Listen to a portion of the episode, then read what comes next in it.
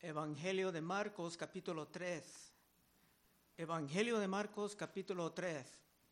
Muchos en estos momentos están hablando de la tumba vacía y la realidad de la resurrección de Cristo Jesús. Y estas, por supuesto, son doctrinas verídicas y muy queridas. Pero nosotros acabamos de tomar dos semanas estudiando la resurrección en detalle, terminando el libro del primero de Corintios. Y estaremos pasando por todos los detalles otra vez en este libro de Marcos en poco tiempo. Así que en esta mañana vamos a simplemente continuar predicando el Evangelio como hemos hecho aquí en el libro de Marcos. Ahora en el capítulo 3, versículo 1. Otra vez entró Jesús en la sinagoga y había ahí un hombre que tenía seca una mano. Cristo siempre quería mostrar su misericordia a los menos afortunados. Y ese hombre con su mano muy dañada no pudo ni trabajar. Y en aquel entonces no pudo tampoco encontrar grandes ayudas del gobierno, como en este país. Dos, y le acechaban Quiere decir que había alguien tratando de atrapar a Cristo y le acechaban para ver si en el día de reposo le sanaría a fin de poder acusarle.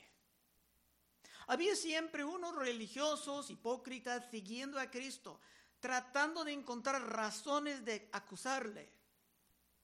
Es que sabían que Cristo ya era bastante popular y que se mostraba grandes poderes en todos lados.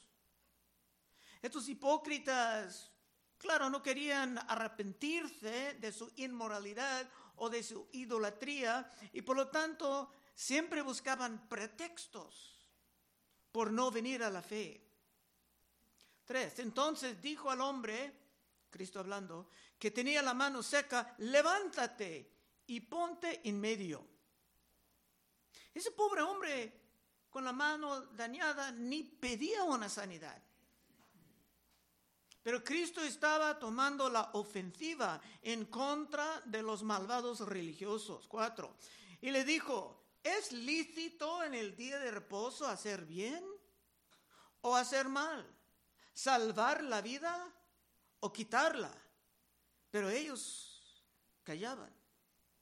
Ellos callaban porque ellos sabían que Cristo deseaba salvar la vida de este hombre, por lo menos económicamente y las almas de todos los que estaban observando la drama del momento. Pero ellos, los hipócritas, estaban buscando manera de matar a Cristo. Porque Cristo no honraba a sus tradiciones, sino que les mostraba que no estaban conformes a la santa ley de Dios. Ellos querían acusar a Cristo por hacer algo malo, mientras ellos estaban planeando un asesinato que celebramos en viernes. Cinco, entonces mirándolos alrededor con enojo, está hablando de Cristo, mirándolos alrededor con enojo, entristecido por la dureza de sus corazones, dijo al hombre, extiende tu mano. Y él la extendió y la mano fue restaurada sana. Cristo estaba enojado y triste a la vez es que los que buscaban a sus pretextos para rechazar la verdad tenían sus corazones bien endurecidos. Por esto dice varias veces en el libro de Hebreos, Hebreos 3:15, si oyeres hoy su voz, no endurezcáis vuestros corazones. 5. Entonces, mirándolos alrededor con enojo, Entristecido por la dureza de sus corazones, dijo al hombre, extiende tu mano. Y él la extendió y la mano le fue restaurada sana. Cristo estaba enojado. Y el, el, enojo en sí no es un pecado, pero puede ser peligroso para los que andan en la carne, controlados por sus pasiones carnales. Por esto San Pablo dijo en Efesios 2.26, Airaos, pero no pequéis. Airaos quiere decir, te puedes enojarte. Airaos, pero no pequéis. No se ponga el sol sobre vuestro enojo, ni deis lugar al diablo. Si una pareja, voy a dar un poco de consejería matrimonial, sin costo alguno, si una pareja no puede resolver su contienda el mismo día, antes de ir a la cama, arrastrando el asunto al otro día, se pueden dar un lugar, o sea, una pista al diablo para traer más destrucción a la familia. Otra vez cinco. Entonces, mirándolos alrededor con enojo, entristecido por la dureza de sus corazones, dijo al hombre, extiende tu mano. Y él la extendió y la mano fue restaurada sana. Cristo no hizo nada de obras para salvar a este hombre. Si querían acusarlo de trabajar en el día de reposo, simplemente lo sanaba con sus palabras. Y es interesante que Cristo ordenaba algo que era imposible para este hombre hacer. Pero con el orden vino el poder. Y es el mismo cuando Dios te diga, arrepiéntate porque ha llegado el reino de Dios. Seis. Y salidos los fariseos tomaron consejo con los herodianos contra él, contra Cristo, para destruirle. Ellos no pudieran negar su poder y su popularidad que era cada vez más evidente, así que solamente pudieran buscar maneras de matarle o seguir inventando sus pretextos por no sujetarse a este gran rey. Siete. Mas Jesús se retiró al mar con sus discípulos y le siguió gran multitud de Galilea. Mucha gente seguía a él buscando algo. Y de Judea de Jerusalén, de Idumea, del otro lado del Jordán y de los alrededores de Tiro y de Sidón, oyendo cuán grandes cosas hacía, grandes multitudes vinieron a él. Nadie pudo negar su popularidad, su poder para sanar o su sabiduría para enseñar. No todos vinieron arrepentidos, para recibir la salvación de sus almas. Muchos solamente deseaban una sanidad o vinieron por su curiosidad o hasta por obligación. Ojalá, no hay personas aquí hoy por obligación. Nueve. Y dijo a sus discípulos que le tuviesen siempre lista la barca a causa del gentío, para que no le oprimiesen, porque había sanado a muchos, de manera que por tocarle cuantos tenían plagas caían sobre él. Cristo estaba en peligro de estar aplastado por una avalancha de personas. Es Dios en carne, pero también es hombre. Y como dije, no todos vinieron amando a este gran rey, sino solamente para sacar provecho de él.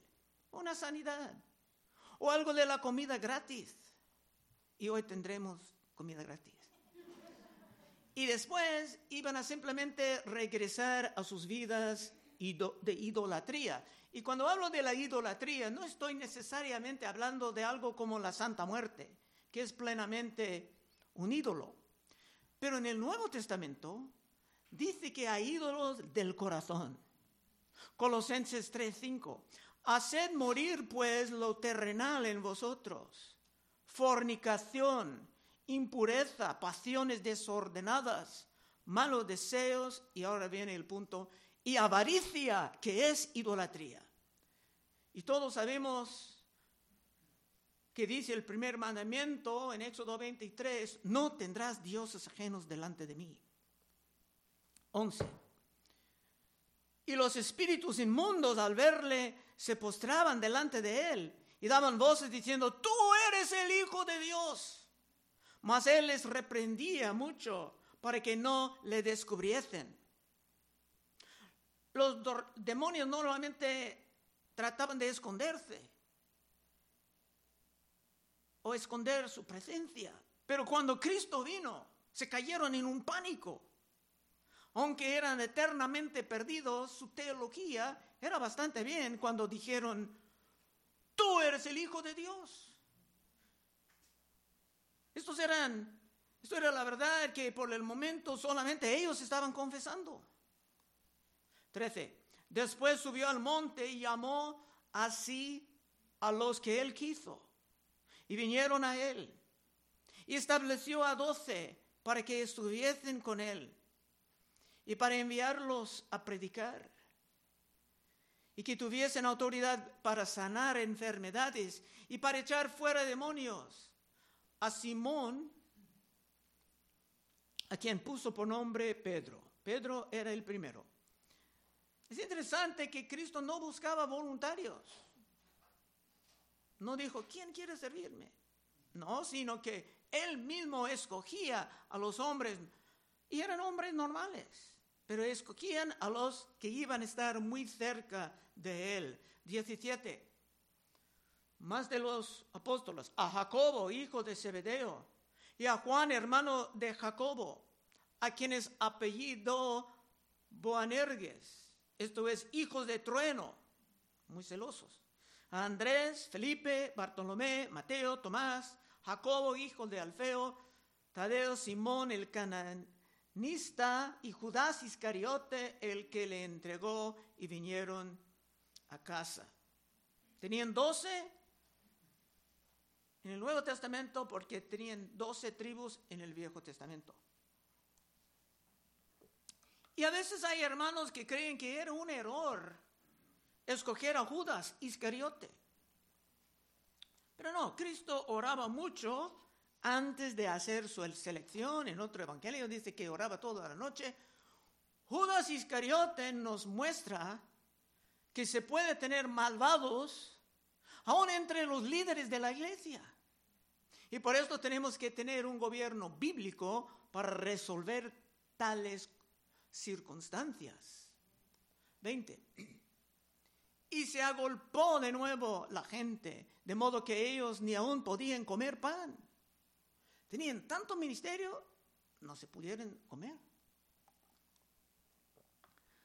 A veces durante los tiempos buenos de la iglesia estamos tan ocupados en el ministerio que ni hay tiempo de comer.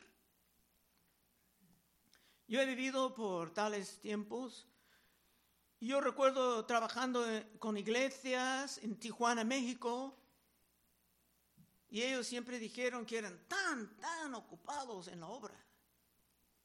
Pero yo dijo, pero veo que ustedes comen sentados. Ni esto es siempre posible para nosotros. 21. Cuando lo oyeron los suyos, vinieron para prenderle, porque decían, está fuera de ti. Eso es interesante. ¿Quiénes son estos suyos? Cuando lo oyeron los suyos, vinieron para prenderle porque decían, está fuera de sí. Pensaban que Cristo estaba perdiendo su razón. No es muy claro quiénes eran los suyos. Cristo tenía hermanos, hermanas, primos, primas, tal vez amigos de la familia también. Y como Cristo no estaba comiendo bien y como te trabajaba día y noche, se pensaron que estaba fuera de su razón. Y tal vez otros molestaban a su familia diciendo, ¿no es esto tu sobrino? Mira cómo predica. Y como todo el mundo va a él, tienes que hacer algo. Y si estos suyos no estaban viniendo a este gran rey con un arrepentimiento y con fe, esto pudo ser simplemente su pretexto por rechazar la verdad. En otra parte dice que los hermanos de Cristo ni creyeron en él en el principio. Juan 7.1. Después de estas cosas, andaba Jesús en Galilea, pues no quería andar en Judea porque los judíos procuraban matarle. Estaba cerca la fiesta de los judíos, la de los tabernáculos, y dijeron sus hermanos. Diferentes iglesias interpretan esto de diferentes maneras, pero la Biblia dice, sus hermanos dijeron, sal de aquí, vete a Judea, para que también tus discípulos vean las obras que haces. Porque ninguno que procura darte a conocer hace algo en secreto. Si estas cosas haces, manifiéstate al mundo, porque ni aun sus hermanos creían en él. Más tarde sus hermanos sí creyeron en él pero no en el principio. Y como incrédulos tenían que estar muy activos en produciendo sus pretextos. Bueno, esto hasta aquí hemos visto una variedad de pretextos que la gente se levantan cuando no quieren ni arrepentirse ni creer en el gran rey Cristo Jesús. Pero ahora llegando al fin, vamos a ver el pretexto fatal, el pretexto fatal. 22. Pero los escribas que habían venido de Jerusalén decían que tenía a Beelzebú y que por el príncipe de demonios echaba fuera los demonios. Esto realmente era el colmo. Los escribas de Jerusalén, donde había mucha maldad, sabían que Cristo tenía grandes poderes, que era muy compasivo, que era cada, cada vez más popular, pero ellos jamás iban a venir arrepentidos ni con fe. Entonces, como los demás que rechazaban a la verdad, se tenían que levantar su pretexto. Pero ellos tenían el pretexto fatal. Ellos dijeron que Cristo hizo todo esto por el poder del diablo. Cristo primeramente va a mostrar que lo que dijeron no tenía sentido, pero también que ellos estaban entrando en un pecado que simplemente no tiene perdón, nunca. 23. Y habiéndolos llamado, les decía en parábolas, ¿cómo puede Satanás echar fuera a Satanás? Si un reino está dividido contra sí, tal reino no puede permanecer. No tenía sentido decir que Satanás estaba echando fuera a sus mismos demonios y mandándoles a la fosa. Haciendo esto, su reino iba a caer aún más rápidamente. 25. Y si una casa está dividida contra sí misma, tal casa no puede permanecer. Y si Satanás se levanta contra sí mismo y se divide, no puede permanecer, sino que ha llegado a su fin. Cristo estaba muy paciente con ellos, porque sabía que tenía que refutar esto como un error muy grave, algo que pudiera ser contagioso. 27. Ninguno puede entrar en la casa de un hombre fuerte, esto es el diablo del hombre fuerte, y saquear sus bienes si antes no le ata. Entonces podrá saquear su casa. Cristo ya lo tenía atado, ganando la batalla en el desierto. Y Cristo está haciendo esto entre nosotros. Por esto hay bautizos en este día. Es que Cristo ha atado al hombre fuerte y nos ha ayudado a nosotros a saquear personas que antes estaban bajo su influencia. Pero esa acusación de que Cristo obraba por el poder del diablo era un pecado imperdonable. 28.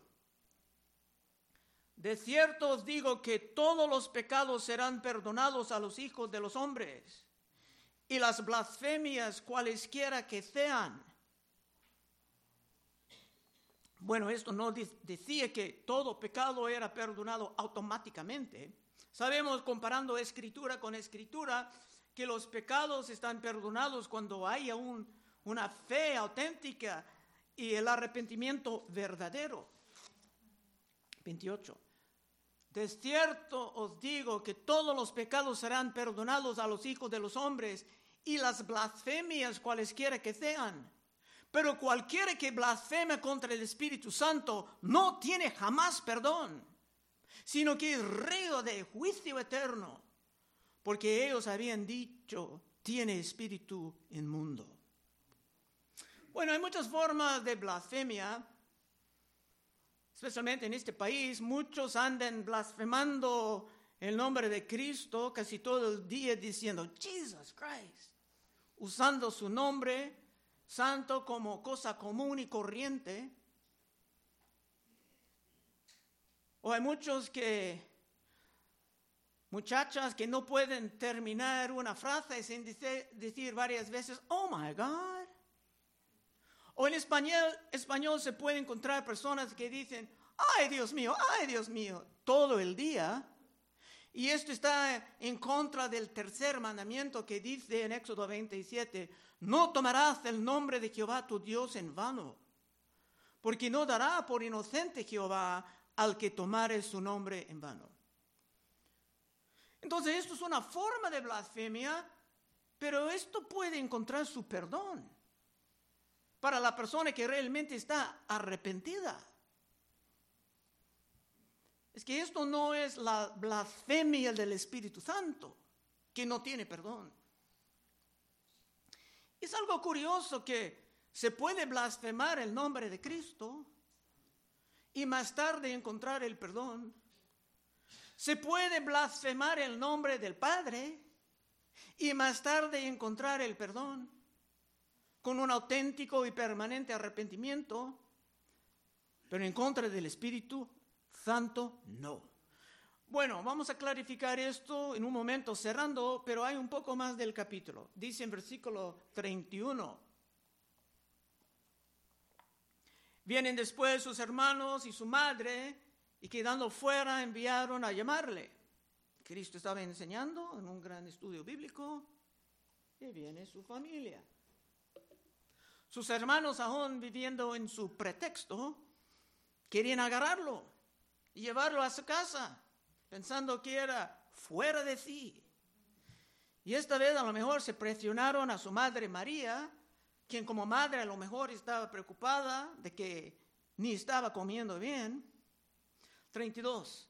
Y la gente que estaba sentada alrededor de él le dijo, tu madre y tus hermanos están afuera y te buscan, pensando que Cristo iba a salir. Él les respondió diciendo, ¿quién es mi madre y mis hermanos? Y mirando a los que estaban sentado alrededor de él, dijo, he aquí mis, mi madre y mis hermanos, porque todo aquel que hace la voluntad de Dios, ese es mi hermano y mi hermana y mi madre. Si está poniendo en práctica la palabra de Dios, estás de la familia de Cristo. Pero aquí Cristo jamás faltaba el respeto a su madre. Su relación con su madre era un poco complicado. Ella tenía que ser madre y también discípula. Pero por el momento era más importante continuar su predicación, porque esto siempre era la gran prioridad para Cristo, como hemos visto en capítulo 1 y 2. Otra gran prioridad para Cristo y hasta para Santiago era no solamente oír la palabra, sino hacer la voluntad de Dios revelada en la palabra. Eso es lo que Cristo dijo aquí. Santiago dijo en su gran carta, Santiago 1.22, pero sed hacedores de la palabra y no tan solamente oidores engañándoos a vosotros mismos. Los hermanos de Cristo pueden, pudieran levantar todos los pretextos que querían, pero no iban a lograr nada con esto. Sino que es importante hacer y no solamente oír. Cristo dijo en otra parte, en Mateo 7, 24, cualquiera pues que me oye estas palabras y las hace, Cristo poniendo el énfasis en esto y las hace, le compararé un hombre prudente que edificó su casa sobre la roca. Descendió lluvia y vinieron ríos y soplaron vientos y golpearon contra aquella casa y no cayó porque estaba fundada sobre la roca. Los dos grupos están escuchando. Uno está sobre la roca. Debes de considerar sobre cuál fundamento eres tú. Pero cualquiera que me oye estas palabras y no las hace, y no las hace, le compararé a un hombre insensato que edificó su casa sobre la arena. Y descendió lluvia, y vinieron ríos, y soplaron vientos, y dieron con ímpetu contra aquella casa, y cayó. Y fue grande su ruina. Estamos viendo en muchas partes del mundo esta forma de caída por la gente que han abandonado la palabra de Dios o han escuchado, pero no tienen la menor intención de poner nada, en práctica. Conclusión. Esto fue el fin del capítulo. Estamos cerrando. En fin, como dije, quiero clarificar sobre este pecado misterioso de blasfemar al Espíritu Santo. Un pecado que simplemente no tiene perdón, bíblicamente. Por esto lo estoy llamando el pretexto fatal. El gran Nicodemo puede ayudarnos con esto en el principio de su práctica en Juan 3, 1. Un fariseo honesto, más tarde estaba salvado. Había un hombre de los fariseos que se llamaba Nicodemo, un principal entre los judíos. Este vino a Jesús de noche y le dijo, rabí, y ese punto te ayudará a entender ese pecado sin perdón. Sabemos, hablando por los fariseos, sabemos que has venido de Dios como maestro, porque nadie puede hacer estas señales que tú haces si no está Dios con él.